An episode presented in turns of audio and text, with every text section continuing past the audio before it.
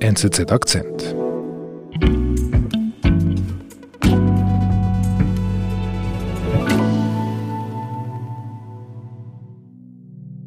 On my orders, coalition forces have begun striking selected targets of military importance to undermine Saddam Hussein's ability to wage war. 19. März 2003. George Bush erklärt also der Nation, dass der Krieg gegen den Irak begonnen hat. More than 35 countries are giving crucial support. 9-11 ähm, war passiert, das Land war verwundet, seelisch sozusagen, und seit dem Moment damals hatte Bush Propaganda gemacht, beziehungsweise geworben für diesen Krieg und hat den, seinen Kampf gegen die Achse des Bösen aufgenommen. To all the men and women of the United States Armed Forces now in the Middle East. Und Pelosi hat einfach von Anfang an ihm nicht abgenommen, dass tatsächlich eine akute Bedrohung für die USA bestehen, dadurch, dass Saddam Hussein über Massenvernichtungswaffen verfügt. There is no political solution on the ground in Iraq. Let's not be fooled by that. So when we go in, the occupation, which is now being called liberation, could be interminable. Sie ist extrem pragmatisch, sie sucht Lösungen, sie sucht immer Kompromisse, aber es gibt diesen Punkt, an dem sie Prinzipien hat, die nicht anfechtbar sind und unumstößlich sind. Die demokratische Politikerin und Parlamentarierin Nancy Pelosi prägt seit über 30 Jahren die Politik der USA und ist als Madam Speaker eine der mächtigsten Frauen der Welt. Anja Jardin erzählt ihre Geschichte. Sie ist Tochter italienischer Einwanderer in Baltimore. Sie ist also in Little Italy aufgewachsen. Und Politik bedeutete damals für die vor allem für die Lokalpolitiker, also wirklich Organisation des Alltags. Ja, also, und das auf dem Prinzip, eine Hand wäscht die andere, eine tut dem anderen einen Gefallen. Und da hat ihr Vater eigentlich schon als junger Mann begonnen mitzumischen und dann auch eine steile Karriere gemacht bei den Demokraten in Baltimore. Und die Pflege quasi seiner Wählerschaft bestand wirklich darin, auch Jobs zu besorgen oder Brennholz zu besorgen oder jemanden aus dem Kranken äh, ins Krankenhaus zu bringen oder aus dem Gefängnis zu holen.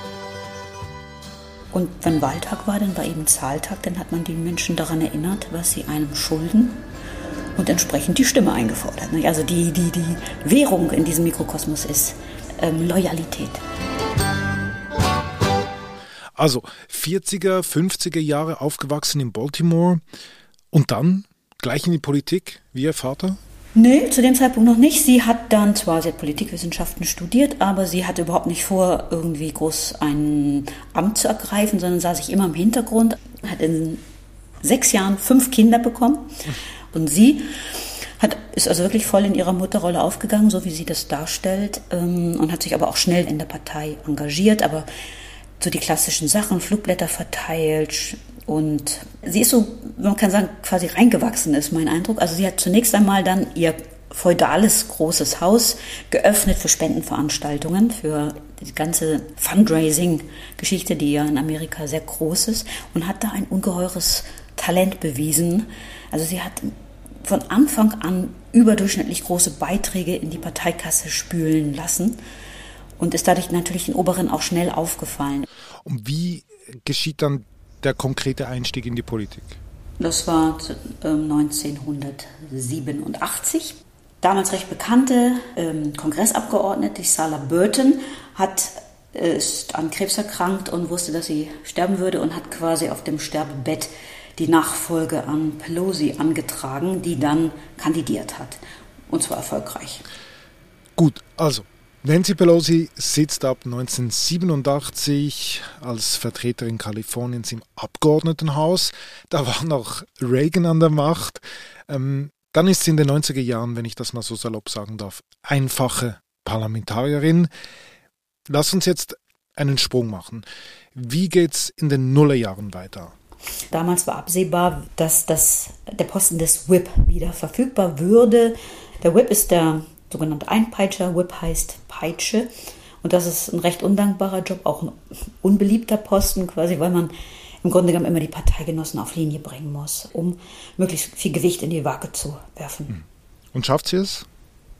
Ja, also sie hat dann drei Jahre lang Wahlkampf betrieben. Das, man muss sich das so vorstellen, das wird jetzt, die werden von den anderen Abgeordneten gewählt. Dann musste sie natürlich kreuz und quer durchs Land reisen und sie hat anderen Demokraten, die für einen Posten in ihren Wahlbezirken Bezirken kandidierten, dabei geholfen, dort gewählt zu werden. Also sie hat Wahlkämpfe anderer unterstützt, um diesen Menschen dazu zu verhelfen, dass sie im Kongress landen, im Abgeordnetenhaus, um dann wiederum sie zu wählen. Also es ist ein Spiel über Bande. Nicht? Und im Grunde genommen ist diese Frau, glaube ich, in irgendeiner Form in Wahlkämpfen, seit sie geboren wurde. Das ist, ist irgendwie wie ein, ein, ein normaler Seinszustand, glaube ich. Aber sie hat auch eben eine wahnwitzige Ausdauer. Und da ist sie, zielt sie an allen Strippen und Strängen, die man sich so vorstellen kann. Also hartnäckig, zielorientiert, geduldig. Ja. Okay, also 2002 beginnt ihr Aufstieg in der Partei. Sie wird als Whip gewählt, als Einpeitscherin im Repräsentantenhaus und dann? Also in der, in der Partei, sie macht sie dann sehr, sehr schnell Karriere. Die nächsten Schritte folgen dann wirklich sehr schnell aufeinander. Ein Jahr später geht der Fraktionsleiter in Pension und sie wird mit großer Mehrheit von ihren Demokraten, also zu seiner Nachfolgerin gewählt und ist damit schon auf Rang 2. Also sie leitet die Minderheitenfraktion im Abgeordnetenhaus. Und ihr Hauptziel war ja die ganze Zeit, dass das Haus der Abgeordneten, also die zweite Kammer im Kongress, dass die zurück an die Demokraten fällt. Denn als die verloren gegangen ist, das war für sie quasi ein traumatisches Ereignis, weil die war vorher über 50 Jahre in Hand der Demokraten und das war eigentlich immer ihr Ziel. Wir müssen das Haus zurückbekommen. Und das erreichen sie dann im Jahr 2006 erreichen sie wieder die Mehrheit im Kongress und da sie zu dem Zeitpunkt Fraktionsführerin ist, wird sie automatisch Madam Speaker. It's now my privilege to present the gavel of the United States House of Representatives to the first woman speaker in our history, the gentle lady from California, Nancy Pelosi. Das hat es nicht gegeben in der 230-jährigen Geschichte und war ja, das erste Mal eine, eine solche Spitzenposition. Das ist der höchste Rang, den eine Frau in der amerikanischen Regierung bis dato erreicht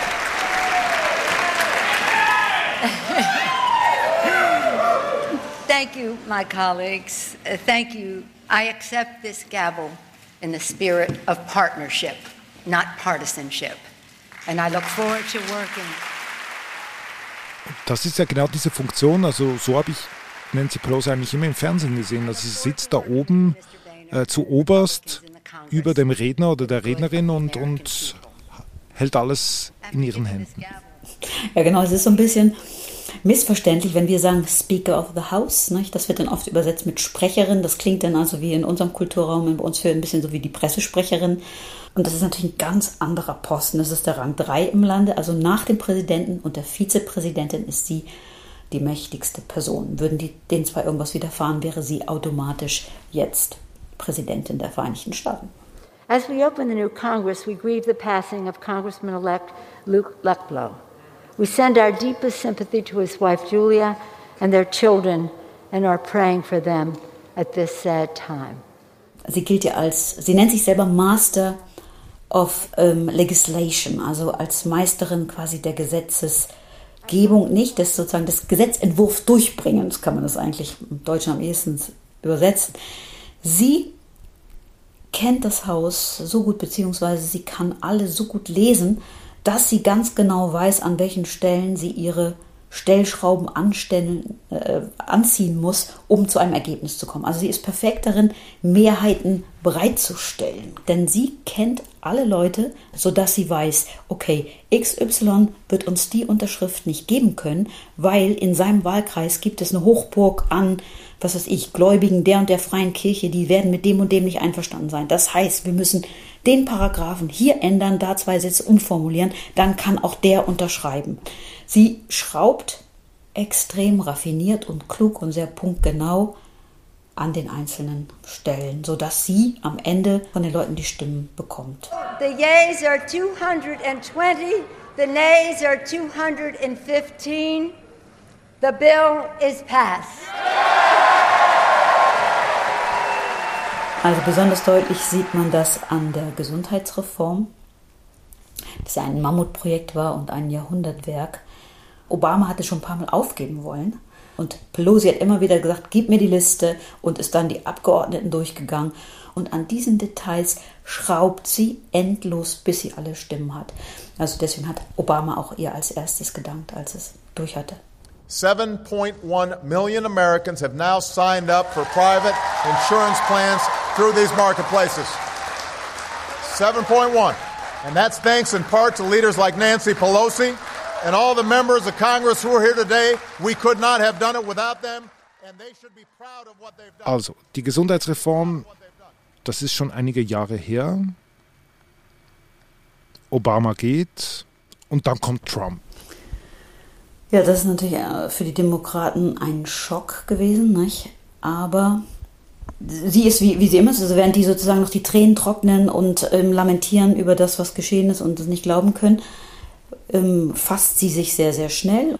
Kaum ist diese Wahlnacht überstanden, ruft sie am nächsten Tag im Trump Tower an, um ihm zu gratulieren und um auszuloten oder um auch zum Ausdruck zu bringen, dass sie hofft, dass sie gut zusammenarbeiten würden in Zukunft. Sie ist pragmatisch. Sie sagt, okay, das amerikanische Volk hat ihn zum Präsidenten gewählt. Wir müssen damit leben. Und ihr Hauptanliegen jetzt in den dann folgenden Jahren war, Obamacare zu retten. Denn er hatte ja schon im Wahlkampf angekündigt, dass er das augenblicklich versenken würde.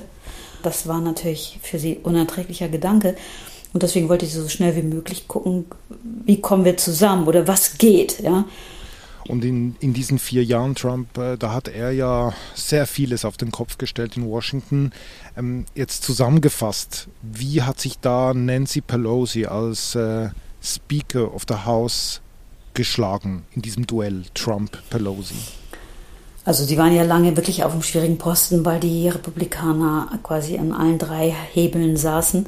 Aber dafür hat sie doch einiges bewerkstelligen können. Also zum Beispiel hat sie bei den Vorlagen so Pakete geschnürt, dass sie im Grunde genommen alles, was der Gesundheitsreform hätte äh, zu Leibe rücken können, noch hat abwenden können quasi. Und sie hat auch kleine Ziele, hat sie doch einige errungen. So die Bilanz der, der Experten da.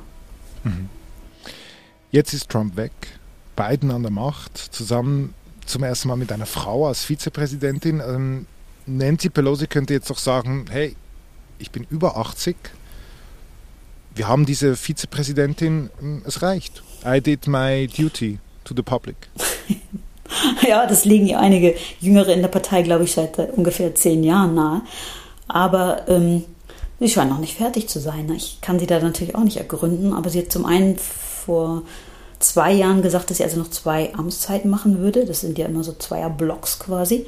Und dass sie dann auch aufhören wolle. Und ich glaube, sie möchte tatsächlich selbst entscheiden, wann sie geht. Und ich denke aber auch wirklich, sie, sie hat das Gefühl, es sind einige wichtige Dinge noch zu erledigen und niemand macht das so gut wie sie. Also ein bisschen klammert sie sich auch an die Macht. Sieht so aus, ne? Finde ich auch.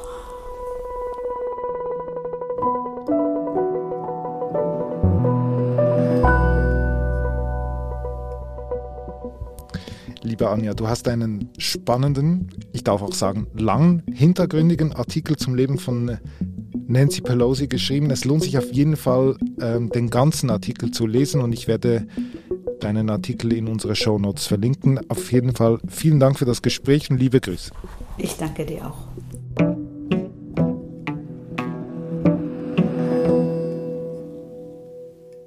Das war unser Akzent. Ich bin David Vogel. Bis bald.